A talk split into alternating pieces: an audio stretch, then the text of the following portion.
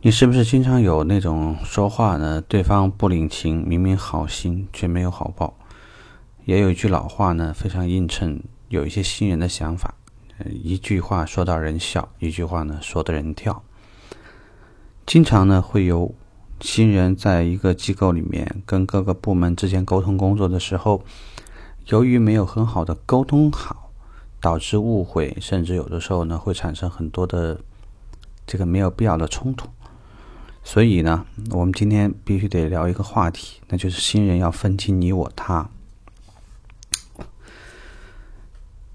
这个很早呢，于世伟教授呢，其实给大家上课的时候呢，经常讲过一个词，就是“我”、“我们”、“你”。当我们和客户产生任何业务上的往来的时候，不可避免的就一定会和精品部门、和保险部门、和这个售后部门。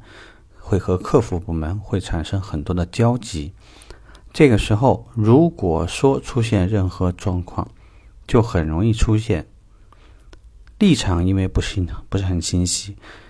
当我们在帮助客户传递信息的时候呢，很容易让本部门的人、本公司的人员觉得你是站在客户角度说话，并没有考虑到公司所处的位置和所需要代表的立场。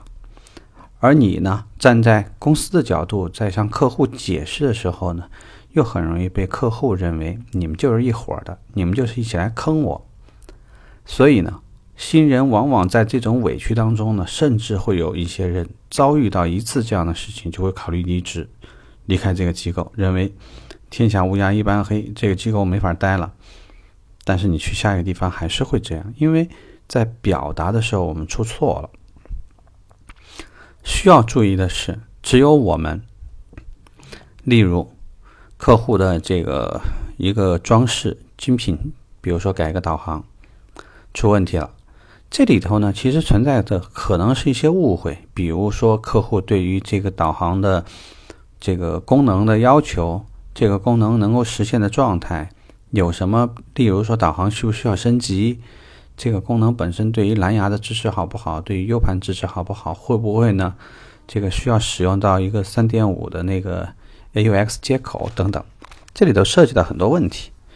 如果是因为不清楚容易导致的一些误会，那么销售顾问实际上是有这种义务，你得帮客户做一些解释，或者呢去协调。但是如果这个工作呢，咱们没表述好，就比较容易出现。一边是客户不认同精品，一边客户不认同你售后，一边呢跟客户抗争，一边呢跟你不停的产生称这个没有必要的冲突，甚至可能会在一个会议上呢这个参你一本。大家要习惯使用我们，就像如果是遇到这样的事情，我们应该到精品部跟客户跟这个负责人对接的人员去描述一下这件事情。并且表示出来这件事情，你看我们怎么处理的，而且在全程会表示我会全程参与，尽可能大家一起配合的把这事儿呢很好的解决，这样的立场相对而言就非常鲜明。在这里，我们不是说经常要你要去侵害客户的利益，而是说既然你在一家机构工作，并且呢我们也是。这个依据国家的法律，依依据一个产品，就是企业的一个工作流程要求，按照正常你去维护客户权益的一些动作，这个话术，包括去执行标准，这个是之后的保修、更换或者什么什么的。那么，其实你没有选择的，你必然是站在公司的立场，因为你否则你就代表不了谁了。你想试想一下，你离开这家机构，你代表的是谁呢？那既然是说客户是因为冲着这家机构这个品牌购买了你们的产品、你们的服务，也自然说，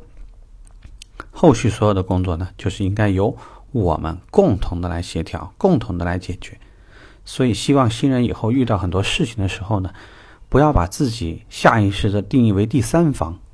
啊，我成了一个他的角色，好像这事儿的话。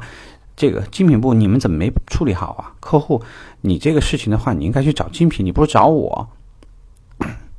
如果你不能摆正这种思想，第一，很可能出现的问这种状态就是两边不是人；第二，如果当所有的人都抛弃你的时候，那么你将在这个组织当中呢，也会没有存在感，被边缘化，最后会迫不得已离家离开这家机构。因为如果你对待精品就是这样，我相信你在客户购买保险的时候，也可能会去说：“哎，你们保险的折扣怎么比外面少啊？”那也有可能你去办金融的时候，你会说：“别人的手续费那么低，怎么你们手金融收这个收费那么高啊？你们能少一点吗？”你想一下，如果你是个销售经理。你会希望你团队里面会有这样的人吗？所以希望大家呢，在后续的沟通当中呢，长长脑子，好好的想一下，是不是真的我们自己也在犯这样的错？OK，这个话题呢，我们聊到这儿，拜拜。